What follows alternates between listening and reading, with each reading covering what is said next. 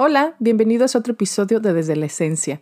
Yo soy Wendy Bosch y hoy les traigo la quinta y última parte de la serie de la diosa. No saben lo feliz que me siento de saber cuánto les ha gustado esta serie.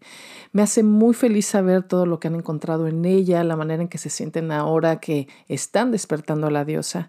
De verdad, muchísimas gracias por cada uno de sus correos, de sus mensajes privados y por todo lo que me escriben en redes, porque de verdad me emociona muchísimo. Y pues hoy como cierre de esta serie quiero hablarles sobre la magia, porque esta palabra para muchas personas tiene mala fama gracias a todas esas ideas patriarcales y religiosas de las que ya les he hablado, pero siento que eso ya está cambiando.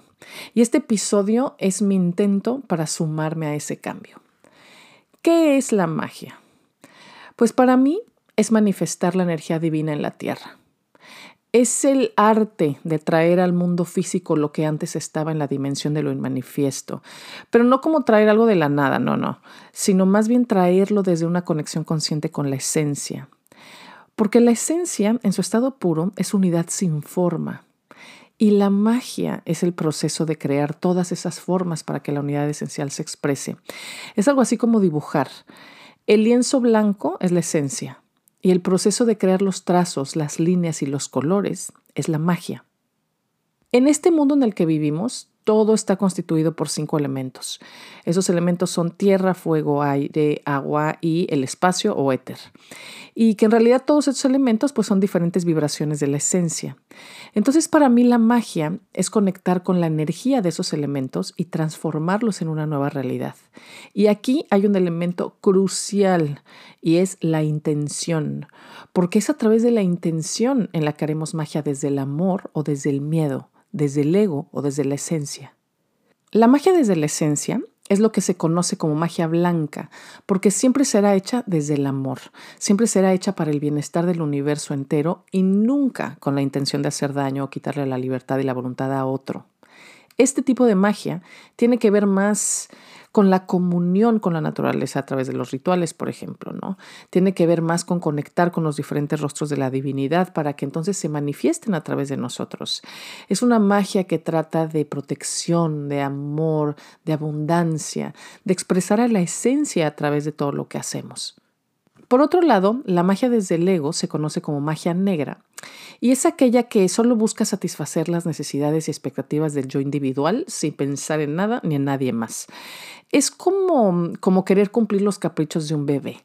Este tipo de magia, sí, o sea, quizá nos traiga cosas que nos alegren por un tiempo, que nos den placer por un momento, pero al final siempre volveremos a tener un vacío interior, un vacío que vamos a intentar llenar a toda costa, pero que nunca lo lograremos. ¿Por qué? Pues porque el ego nunca se puede saciar.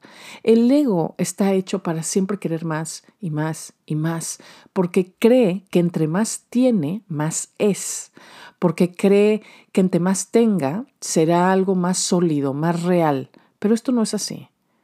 La magia desde la esencia nos enseña que la plenitud radica en seguir el ritmo del universo, que, que la plenitud se encuentra cuando vivimos nuestra individualidad, pero siempre desde nuestra esencialidad. Es primero conectar con el ser y de ahí desde el ser entonces hacemos y después tenemos. La magia entonces, como todo, tiene que ver también con la mirada interior. Tiene que ver con la energía y la intención que le ponemos a las cosas que hacemos, más que con un set de instrucciones o con objetos específicos, ¿no? Como una varita, un altar, un caldero, unas velas. Por supuesto que todos estos objetos ayudan, pero la verdadera magia es la que nace del corazón, no simplemente la, el significado que le damos a esos objetos. La magia es el camino de la energía femenina del universo.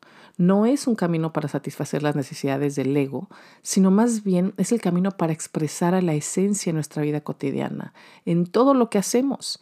Y entonces así no solo se manifiesta en los rituales, en los altares y hechizos, sino también en nuestra cocina, en la manera en que decoramos nuestra casa, en nuestros proyectos creativos, en nuestra toma de decisiones, en nuestras relaciones con los demás y sobre todo en la relación que tenemos con nosotros mismos y con el universo. Y este mensaje, esto que la magia es como la canalización consciente de la divinidad en la tierra, es un mensaje que ha, estado presente frente a nosotros todo el tiempo a través de muchísimas formas. A mí particularmente una que me parece hermosa y muy tangible es el mensaje que nos llega a través del tarot, que además es una de las herramientas más utilizadas por brujos y brujas, ¿no? Es decir, por personas que utilizan la magia como camino. Casi todos los mazos están basados en el tarot de Rider White y por esto voy a describir, o sea, la carta del mago que está en este mazo y que corresponde a la carta número uno de los arcanos mayores. En esta carta vemos a un hombre vestido de túnica blanca y capa roja, con la mano derecha levantada y que tiene una varita entre los dedos. Tiene su mano izquierda señalando a la tierra. Frente a él hay una mesa con una espada, una copa, una moneda y un basto de madera, que son los cuatro elementos que corresponden al tarot, ¿no? Que son nuestra mente, nuestras emociones, nuestra vida cotidiana, es decir, nuestra salud, finanzas, etcétera, y nuestro espíritu. Y entonces también corresponden a, los cuatro elementos en el mundo, que son el aire, el agua, la tierra y el fuego. Y finalmente, arriba de la cabeza del mago, como flotando, vemos que hay un símbolo del infinito.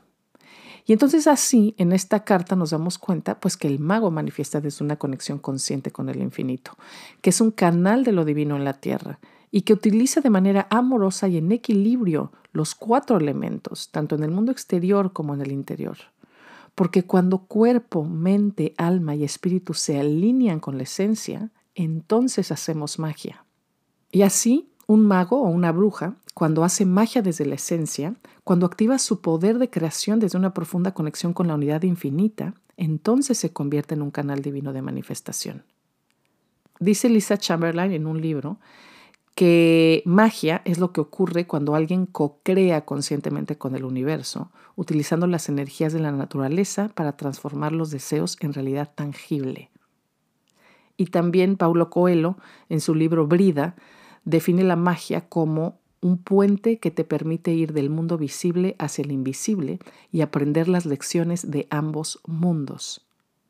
La magia, el camino de la diosa, es intención, energía y manifestación es creación desde una conexión consciente con la esencia una que nos habita y nos rodea, con la esencia una que somos en realidad.